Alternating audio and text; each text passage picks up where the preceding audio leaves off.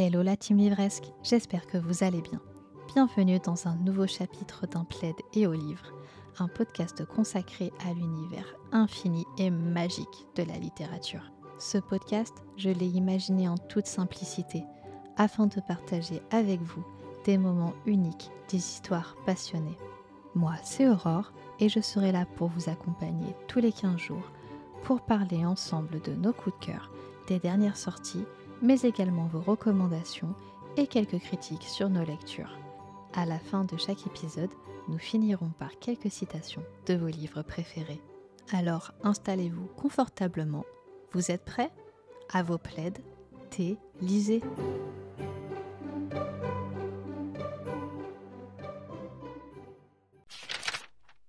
Hello à tous et bienvenue dans ce premier chapitre d'un plaid et au livre. Comment allez-vous? Votre semaine s'est-elle bien passée? Manifestez-vous ceux qui ont déjà sorti les décorations de Noël et qui écoutent en boucle les chansons de Maria Carey. Alors pour ma part, ça va super bien. Je suis tellement contente d'enregistrer cet épisode que je suis déjà comme une enfant le jour de Noël. Alors, ce premier épisode, il a forcément quelque chose de spécial puisqu'il marque le commencement d'une belle aventure pour moi et je l'espère aussi pour vous.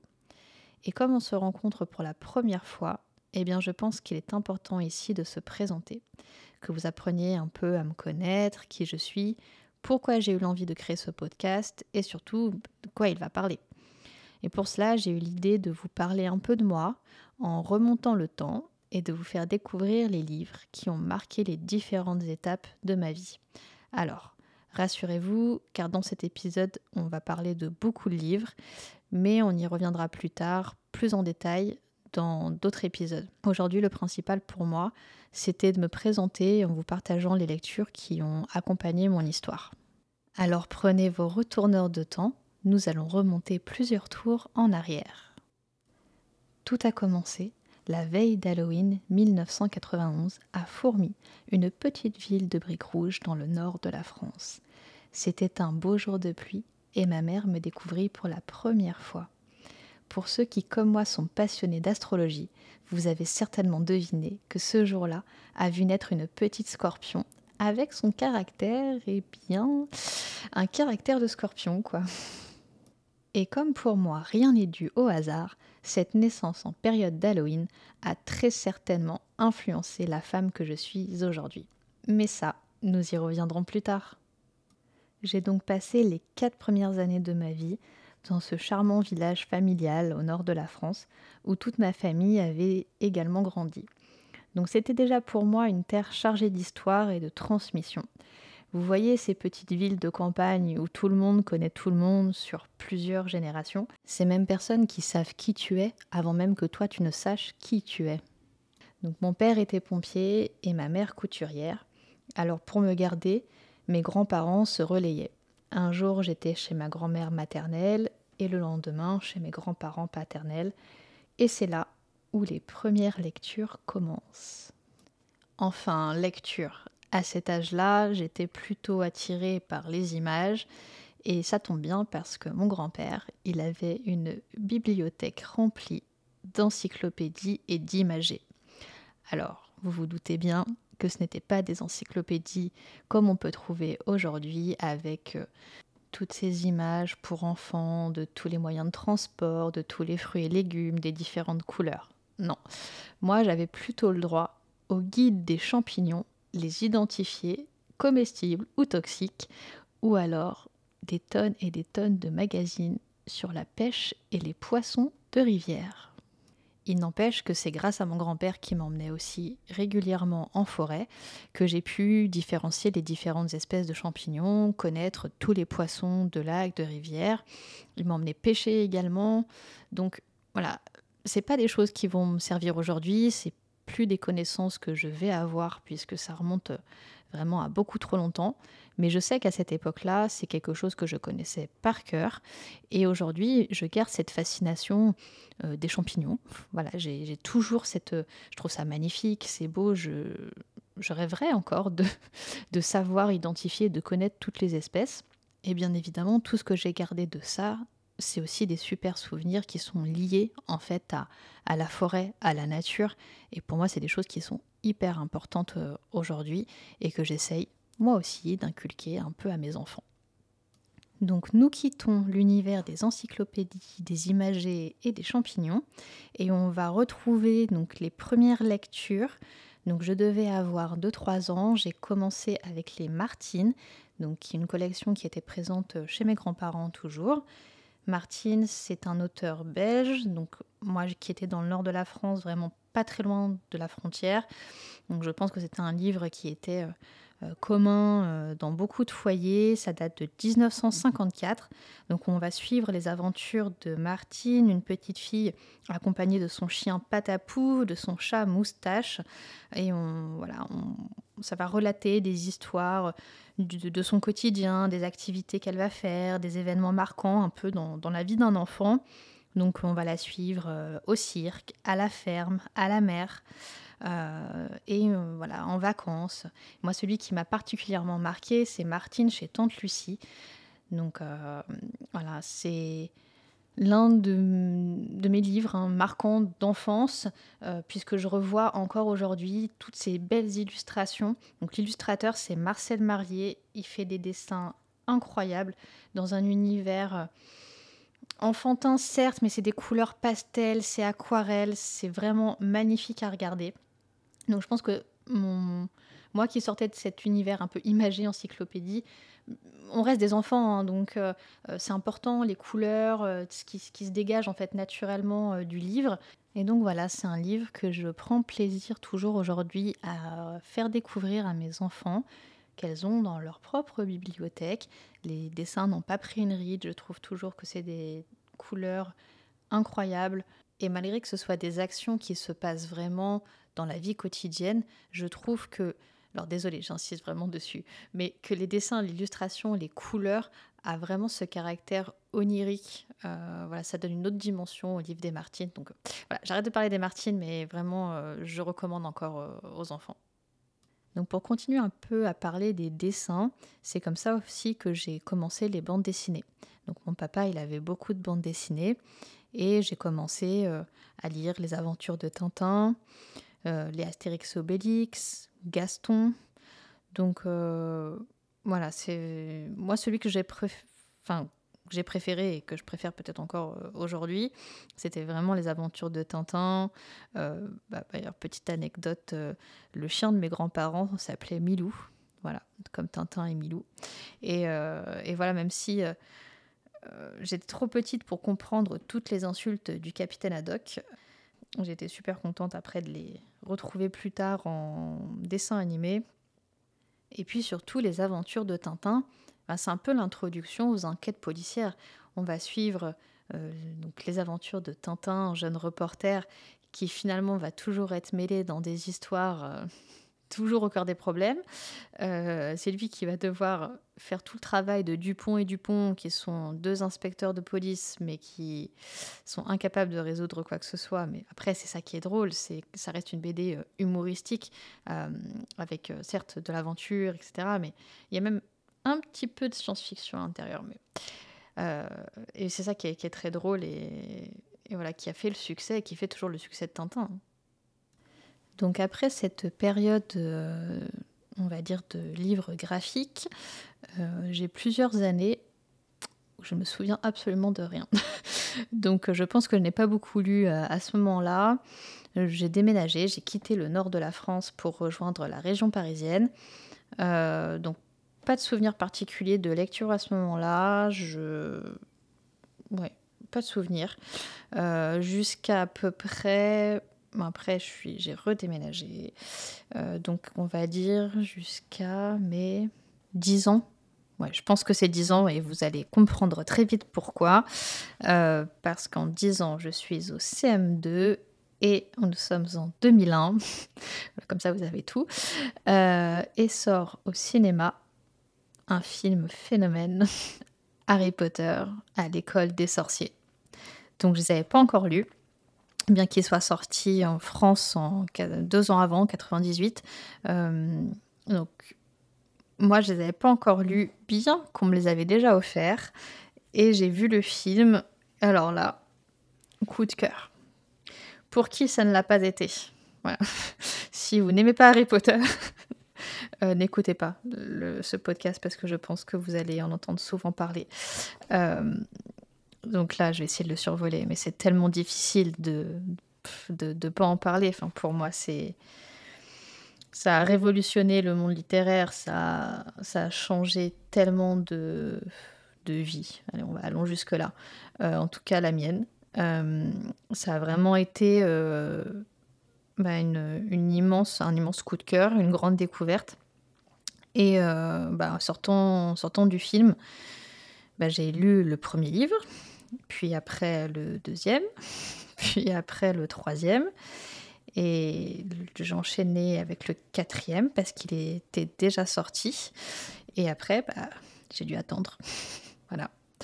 Euh, donc, euh, levez la main ceux qui font partie de la team qui devait attendre tous les deux ans que le livre sorte, que les films sortent, et qui ont qui se sont découverts une nouvelle passion pour euh, l'anglais, euh, parce qu'on ne pouvait tellement pas attendre que la version française sorte qu'on se jetait sur la version originale à chercher tout, chaque mot dans le dictionnaire. Euh, voilà. Mais merci à Harry Potter, parce que je pense que c'est aussi grâce à ça que mon niveau d'anglais s'est largement amélioré. Et donc voilà, ça, ça a été vraiment les lectures qui ont rythmé bah, tout mon collège, hein, je pense. Hein, tous les Harry Potter, ça fait partie de, de, de ma période collège. Donc on continue dans les livres qui ont marqué mon adolescence et on se retrouve en 2005 où une nouvelle saga apparaît, même si à ce moment-là, on ne sait pas encore que ça sera une saga. Il s'agit, roulement de tambour, des Percy Jackson. Alors Percy Jackson, c'est une série euh, écrite par Rick Riordan, c'est de la fantasy, euh, plutôt roman jeunesse quand même. Euh, c'est basé sur la mythologie grecque, romaine aussi. Et bien que l'histoire, ça se passe aux États-Unis, dans, bah, dans le monde moderne, mais c'est vraiment la mythologie qui va être au cœur du livre. Percy, donc le héros de l'histoire, il a 11 ans et il va découvrir bah, sa véritable identité. Euh, attention, spoiler alerte, euh, c'est un demi-dieu. Voilà, je ne fais pas plus de spoil que ça, même si certains connaissent déjà certainement Percy Jackson.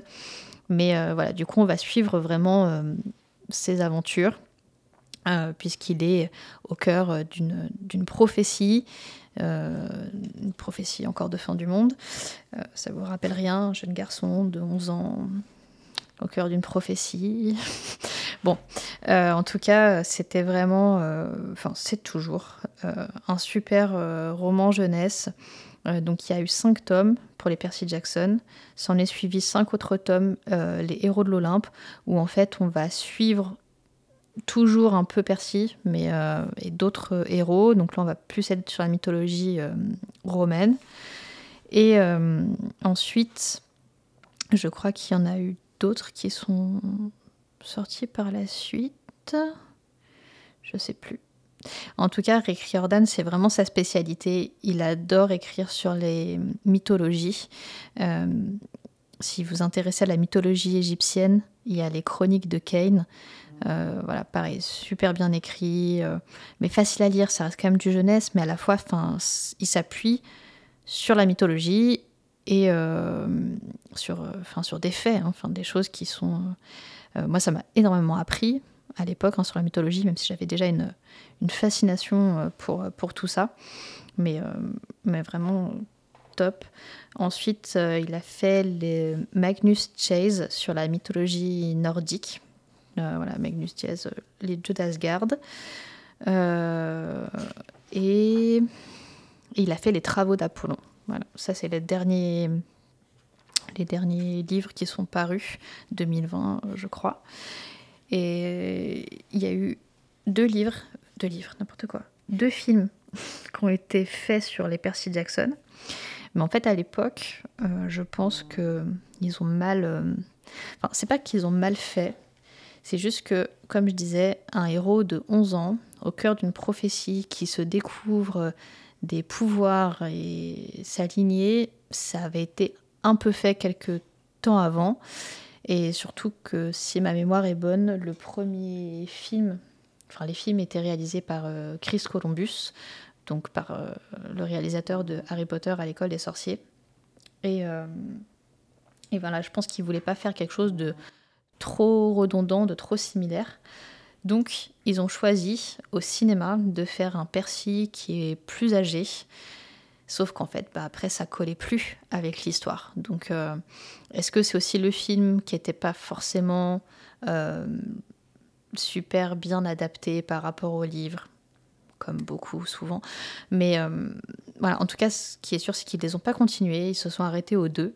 Mais là, bonne nouvelle, c'est que euh, Disney, enfin la filière euh, Disney, va sortir sur Disney Plus euh, bah, là très bientôt, décembre 2023, le reboot de Percy Jackson, en reprenant vraiment depuis le début. Et je pense qu'ils vont. Alors je sais pas ce qu'ils vont nous faire, si ça va être une saison, un livre ou. Enfin voilà, je sais pas ce qui va ce qui va être, mais en tout cas, la bande-annonce qui a déjà été communiquer, elle donne vraiment envie et j'ai l'impression que là pour le coup ils ont respecté vraiment le bah, l'histoire quoi.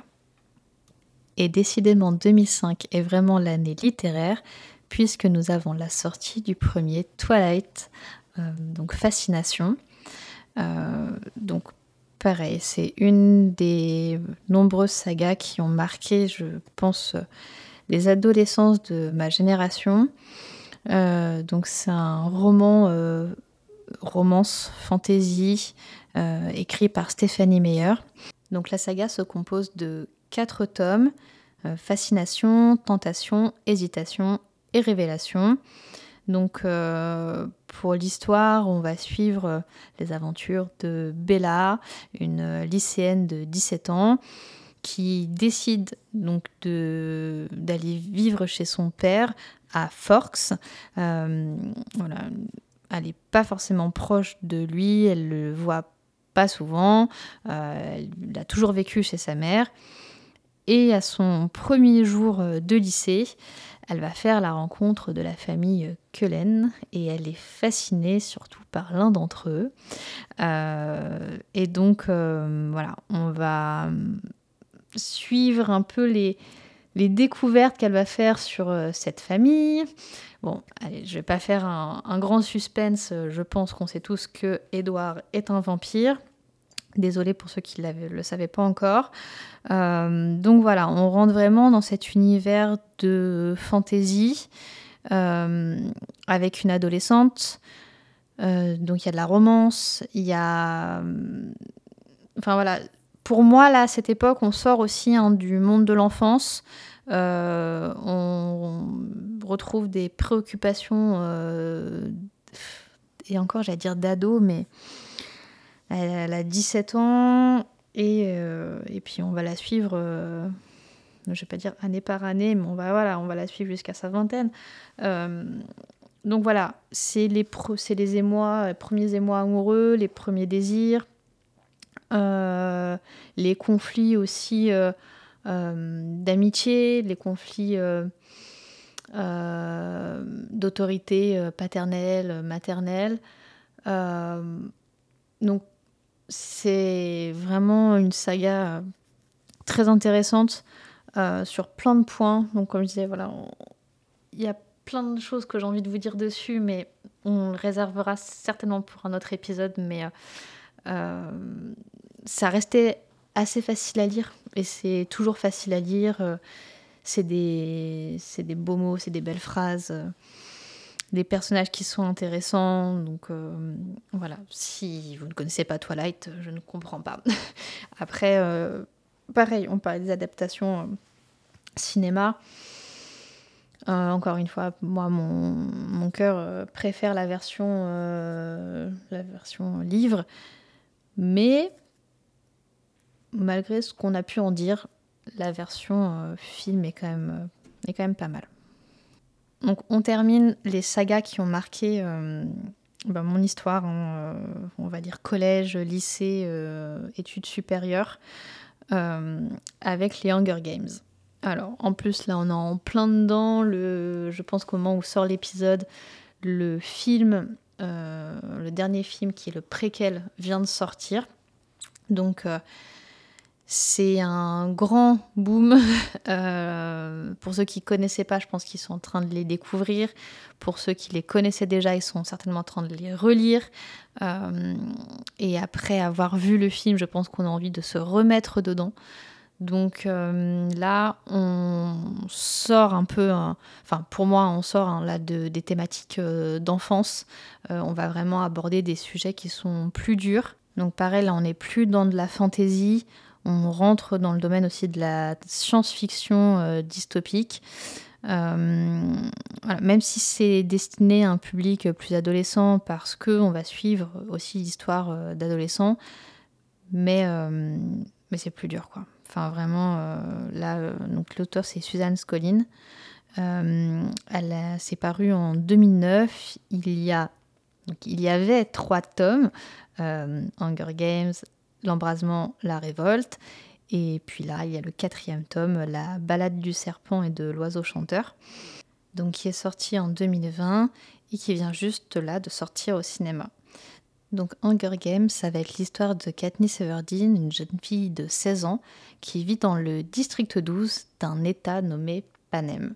Alors on suppose que ça se passe en Amérique, mais encore une fois, c'est une dystopie. Une dystopie, c'est quoi? C'est un récit de fiction euh, qui va dépeindre une société imaginaire organisée de telle façon qu'il soit impossible de lui échapper et dont les dirigeants peuvent exercer une autorité totale et sans contrainte de séparation des pouvoirs sur des citoyens qui ne peuvent plus exercer leur libre arbitre. Donc c'est tout à fait ce qu'on va retrouver dans Hunger Games. Et le Capitole, c'est un puissant gouvernement dirigé par le président Snow et euh, qui organise euh, chaque année un jeu télévisé appelé les Hunger Games pour euh, contrôler le peuple par la peur. Et les 24 participants au jeu, ce qu'on appelle les tribus, sont recrutés en tirant au sort deux adolescents dans chaque district, âgés de 12 à 18 ans. Donc c'est Katniss Everdeen et Pita Malark qui seront sélectionnés pour cette 74e édition des Hunger Games euh, et qui vont ben voilà, combattre à mort dans, une arène pour qu'il n'y ait plus qu'un seul vainqueur. Juste pour rappel, Hunger Games, c'est littéralement les jeux de la fin.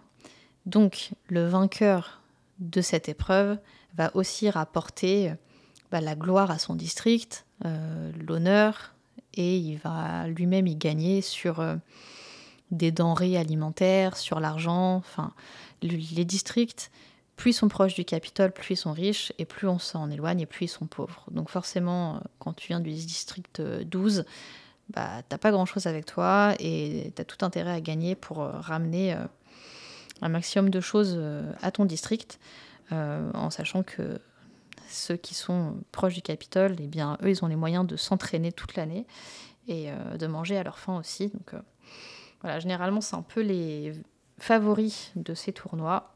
Mais là, cette fois-ci, il va y avoir plein de rebondissements et de surprises. Et Katniss, ça va vraiment devenir un symbole de la, ben, un symbole de rébellion euh, du peuple. Donc voilà, on va après suivre tout ça pendant encore euh, deux autres tomes euh, riches en rebondissements. moi, c'est un livre qui m'a marqué hein, quand j'avais, je sais plus quel âge j'avais quand j'ai lu ça, mais c'était une lecture qui était assez dure pour moi, plus jeune. Je sortais, n'oublions pas, en d'Harry Potter, de Twilight et de Percy Jackson. Je lis Hunger Games. Euh, J'avais pas l'habitude de ce genre de livre. Hein. Donc, euh, bien sûr, aujourd'hui, je lis d'autres choses plus dures euh, que ça. Mais euh, à l'époque, ça m'a quand même fait verser beaucoup de larmes quand même. Hein. Mais ça, c'est les lectures que j'avais personnelles. C'était ma bibliothèque, mes sagas, la fantaisie, la romance. Mais à côté, il y avait les livres imposés par l'école. Il n'empêche que j'avais quand même euh, quelques belles découvertes sur ces années euh, collège-lycée, euh, notamment l'introduction au théâtre avec Molière et Racine. Hum, je pense que quand on est jeune, hein, on accroche ou on n'accroche pas. Hein. Le, déjà, le format, lire une pièce de théâtre, c'est différent que de l'avoir joué. Hein. Hum, donc, faut aimer, mais j'avais aimé le côté dramatique de Racine et le côté plus comique de Molière. Donc, ça, c'est des choses qui m'ont marqué. Ensuite, euh, bah, je parlais tout à l'heure des Tintins et des enquêtes policières.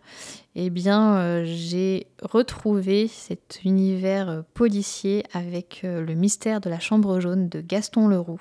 Où là encore, on va retrouver un jeune reporter qui va mener une enquête sur une tentative de meurtre.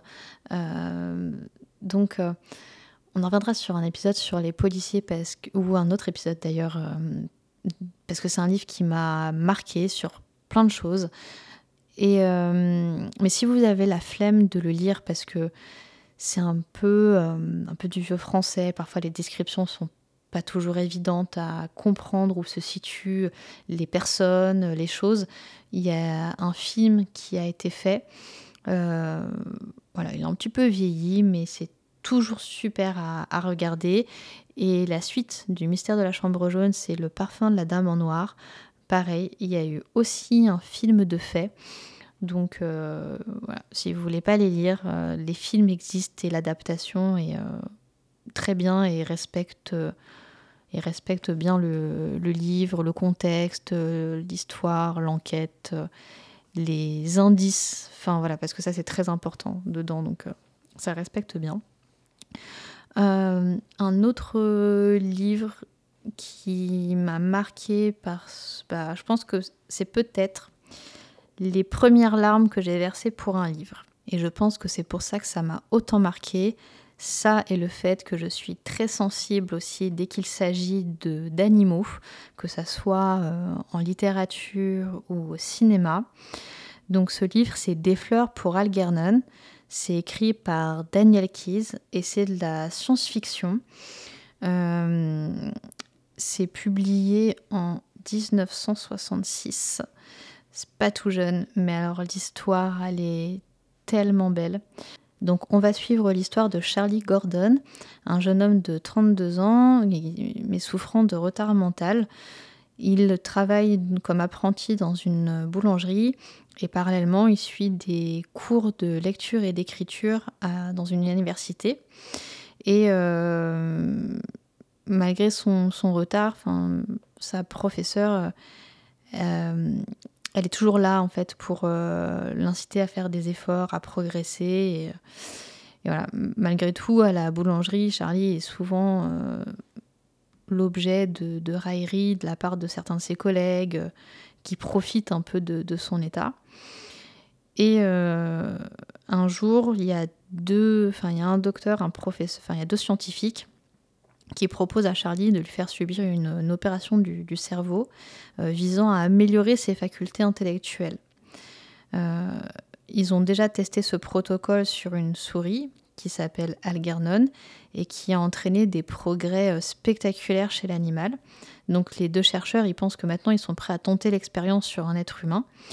Et euh, justement, grâce à la recommandation de la professeure de, Charlie, qui souligne la motivation de Charlie à vouloir s'améliorer malgré son handicap, et eh bien, ils décident, les deux scientifiques, de tenter l'opération sur lui, euh, le préférant à d'autres personnes peut-être qu'ils avaient euh, déjà envisagé.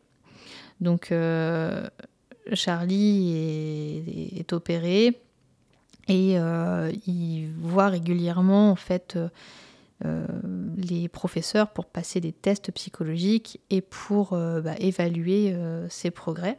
Donc tout du long, Miss Kinyan, la professeure, elle l'accompagne aussi dans, son évolution. Et dans les semaines qui suivent, on voit vraiment la progression intellectuelle de, Charlie. il accumule des connaissances dans plein de domaines, il maîtrise plusieurs langues, mais il a toujours un peu de mal à, lier des, des relations humaines. Euh, donc voilà. Et est-ce que je vous dis un peu comment ça se finit Pourquoi j'ai versé tant, tant de larmes euh, bah forcément, en fait, on fait le parallèle entre Charlie et cette petite souris Algernon.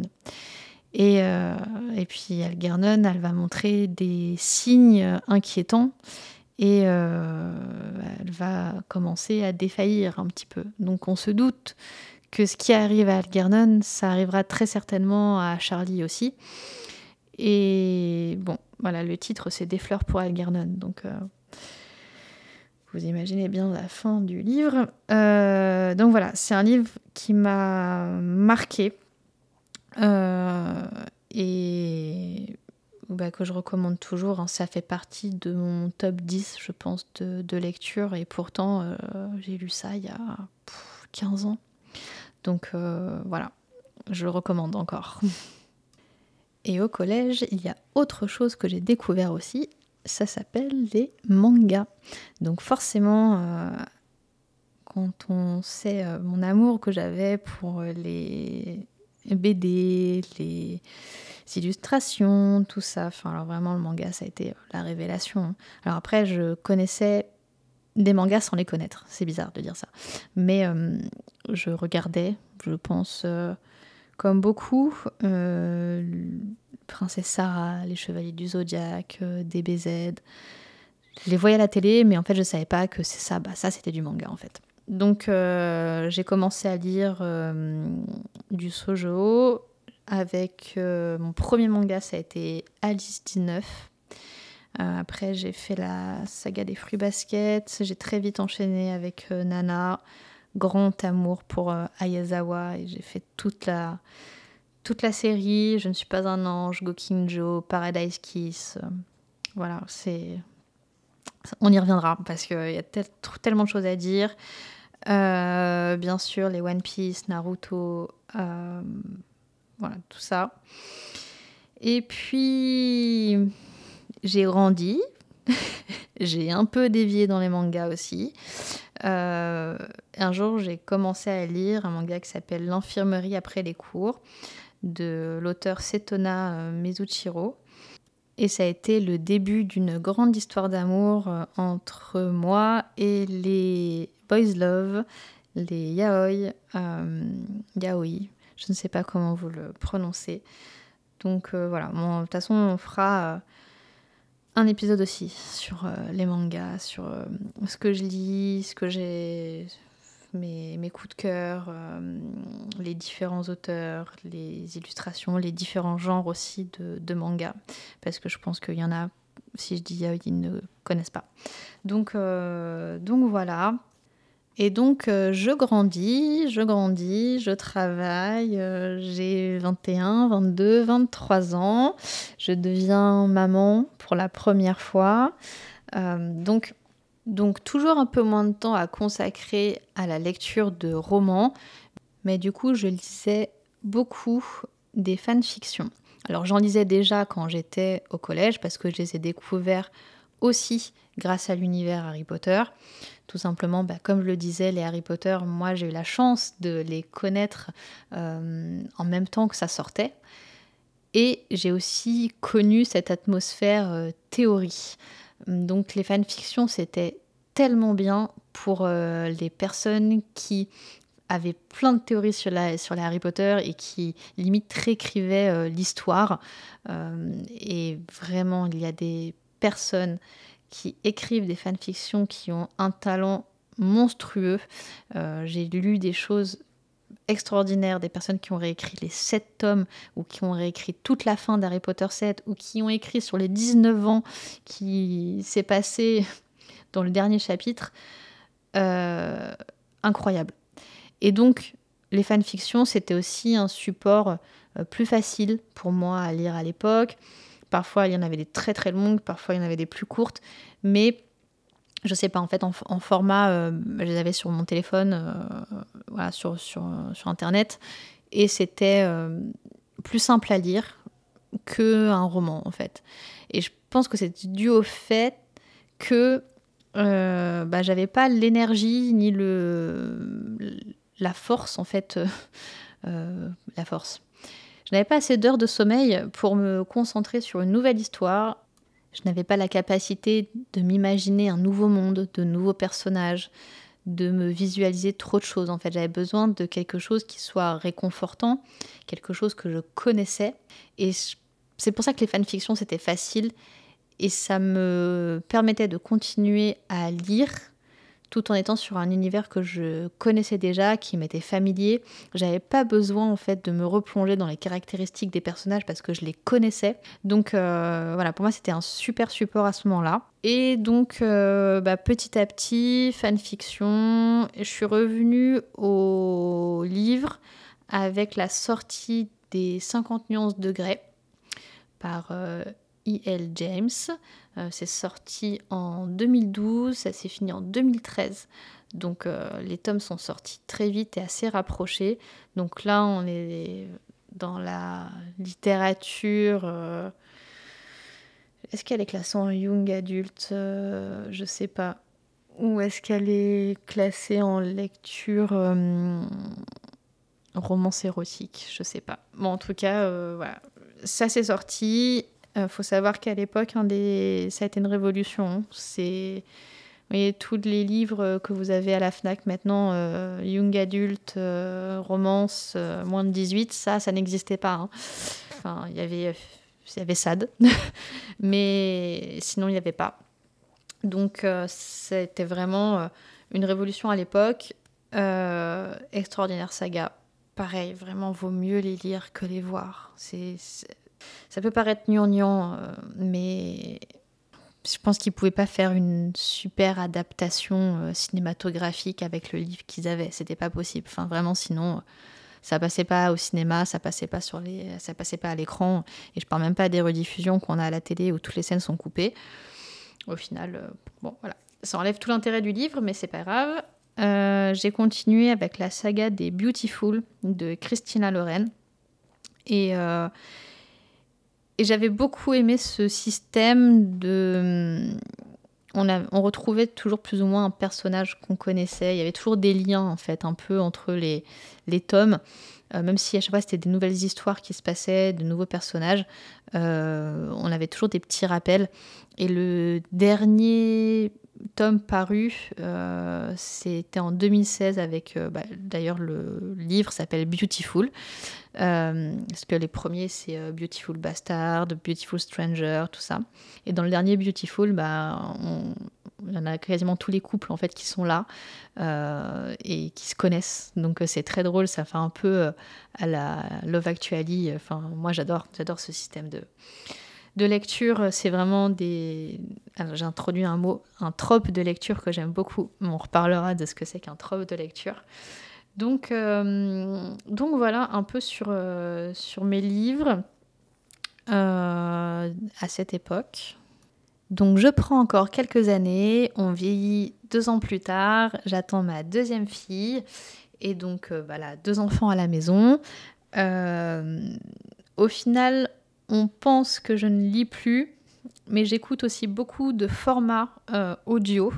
je pense que l'époque se veut aussi plus sur ce format. Euh, j'écoute euh, Reflet d'acide, Le Donjon de Nalbuck. J'écoutais déjà au lycée, mais ça fait toujours plaisir de les réécouter. Euh, je suis pas mal de séries d'aventures, un peu esprit MMORPG sur YouTube, tout ça. Donc, et finalement, bah, le fait d'avoir des enfants, je leur lis les histoires le soir. Donc je retombe à mes euh, Martine, euh, à mes imagés. Et voilà, petit, petit retour euh, en arrière. Et bien, on arrive à pratiquement aujourd'hui, même si je n'ai pas 25 ans. On rajoute quelques années, mais voilà. Là, j'ai repris, on va dire, un rythme de lecture depuis deux, trois, trois ans. Trois ans où je lis beaucoup plus qu'avant et surtout des livres plus divers. Euh, je vous invite à aller voir mon Goodreads si vous voulez. Je vous mettrai une petite description euh, en bas.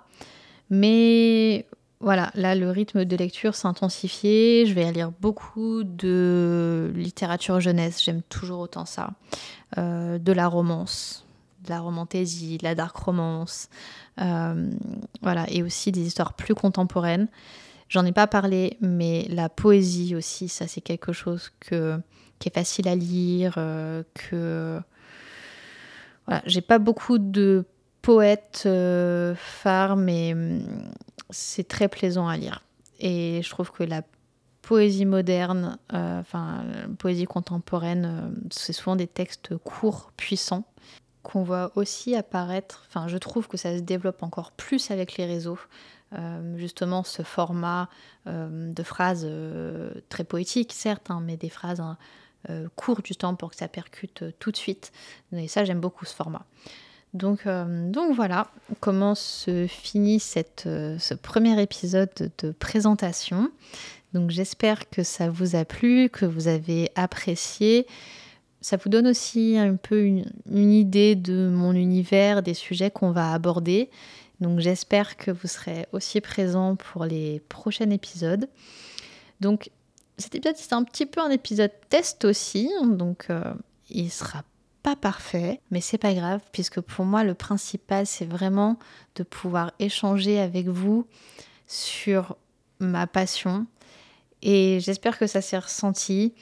J'espère que vous avez apprécié. J'ai encore tellement, tellement de choses à, vous dire. Enfin voilà, là c'était pour que vous puissiez un petit peu euh, me cerner, pas complètement non plus parce que, eh bien parce qu'il faut bien que je garde une part de mystère pour le moment. Je vais pas tout vous dire tout de suite non plus.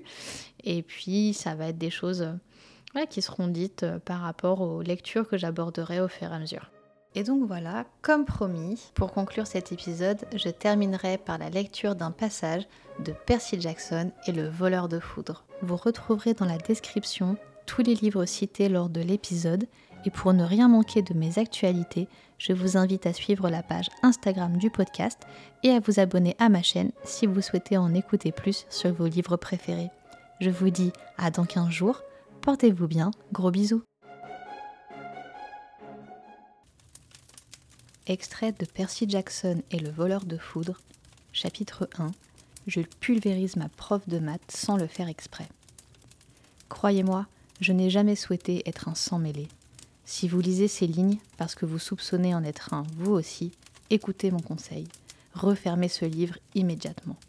Prenez pour argent comptant le mensonge que vos parents vous ont raconté sur votre naissance et tentez de mener une vie normale. Une vie de sang mêlé, c'est dangereux, c'est angoissant. Et le plus souvent, ça se termine par une mort abominable et douloureuse. Si vous êtes un gamin normal qui avait ouvert ce livre en pensant qu'il s'agissait d'une œuvre de fiction, parfait. Poursuivez votre lecture. Je vous envie de pouvoir croire que rien de toute cette histoire n'est jamais arrivé. Mais si vous vous reconnaissez dans ces pages, si vous sentez quelque chose remuer en vous, arrêtez tout de suite de lire. Il se pourrait que vous soyez des nôtres. Or, dès l'instant où vous le saurez, il ne leur faudra pas longtemps pour le percevoir, eux aussi, et se lancer à vos trousses. Je vous aurais prévenu, ne dites pas le contraire.